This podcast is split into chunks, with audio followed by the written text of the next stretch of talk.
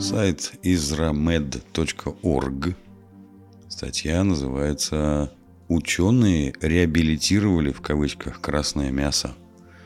Довольно продолжительное время бытовало мнение о том, что люди, потребляющие в больших количествах мясные и колбасные изделия, наносят ущерб своему здоровью. Газета из Германии Die Zeit утверждает, что мясные продукты, употребленные в пищу в умеренном количестве, опасности для человека не представляют. Ранее общество постоянно информировали, что в результате многолетних исследований было установлено, красное мясо при продолжительном и частном употреблении может являться одной из причин возникновения у человека диабета, онкологии, а также болезней сердца. Ну а мясо, подвергшееся переработке, при регулярном потреблении считалось наиболее опасным. Всемирная организация здравоохранения утверждала, что если есть колбасные изделия несколько раз в неделю, то шансы заболеть колоректальным раком существенно возрастают. Однако метаанализ, обнародованный группой ученых из Канады, Испании и Польши, которые изучили многочисленные научные работы по поводу влияния на здоровье человека переработанного и красного мяса, это не подтвердил. По информации, опубликованной в газете Zeit, лишь небольшое количество полученных в исследованиях результатов годны для установления реальной взаимосвязи между потреблением в пищу красного и переработанного мяса и оказанием медицински значимого влияния на здоровье человека. Исследовательские методы изначально были выбраны неверно, многие из которых были обсервационными наблюдательными исследованиями. Это когда исследователь собирает данные путем простого наблюдения событий в их естественном течении, не вмешиваясь в них активно. Хм. Они показывали, что по статистике люди, реже потреблявшие в пищу стейки или ветчину, немного реже умирали от последствий диабета, онкологии или сердечных заболеваний.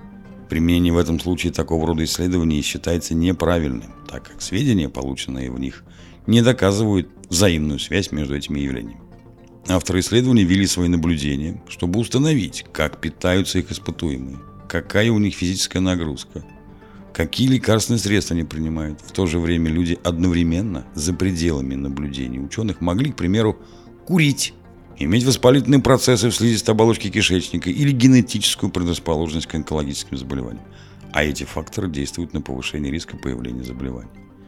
С научной точки зрения, подлинные доказательства могут быть получены только при применении метода рандомизированных, то есть контролируемых испытаний, которые являются золотым стандартом получения научных данных. Для этого участников делят на группу случайным образом, рандомно, а затем ученые определяют для испытуемых строгий режим питания на длительный промежуток времени. Американские, испанские и польские ученые отыскали 12 подобных работ, в которых под наблюдением находилось около 54 тысяч человек. Периоды наблюдений были разные, от 6 месяцев до 12 лет. В одних работах исследователи пришли к заключению, что регулярное употребление красного мяса несколько раз в неделю вредно для здоровья человека. Результаты других исследовательских работ однозначно констатировали, что такое мясо можно есть по своему желанию без ограничений. В результате, после обработки огромного количества статистической информации, нам не удалось найти хоть сколько-то значимой зависимости между уменьшением потребления в пищу красного и переработанного мяса и увеличением риска развития диабета, онкологии, а также сердечно-сосудистых заболеваний, подводит итог исследований доктор Брэдли Джонстон, соавтор вышеуказанного метаанализа. По его словам, не было выявлено никаких значимых преимуществ в отказе от потребления мясных продуктов, а те, которые удалось зафиксировать, были крайне незначительны. Однако, как пишет газета в заключительных строках, у людей, решивших отказаться от местных продуктов, могут быть не только причины, связанные с предполагаемым их влиянием на здоровье человека, но и другие, например, защиты природы животных. Так, по сведениям, полученным из министерства, занимающимся вопросами экологии в Германии, при производстве одного килограмма мяса говядины в окружающую среду выделяется в 60 раз больше парниковых газов, чем при производстве этого же количества овощей – Будьте здоровы и всем приятного аппетита!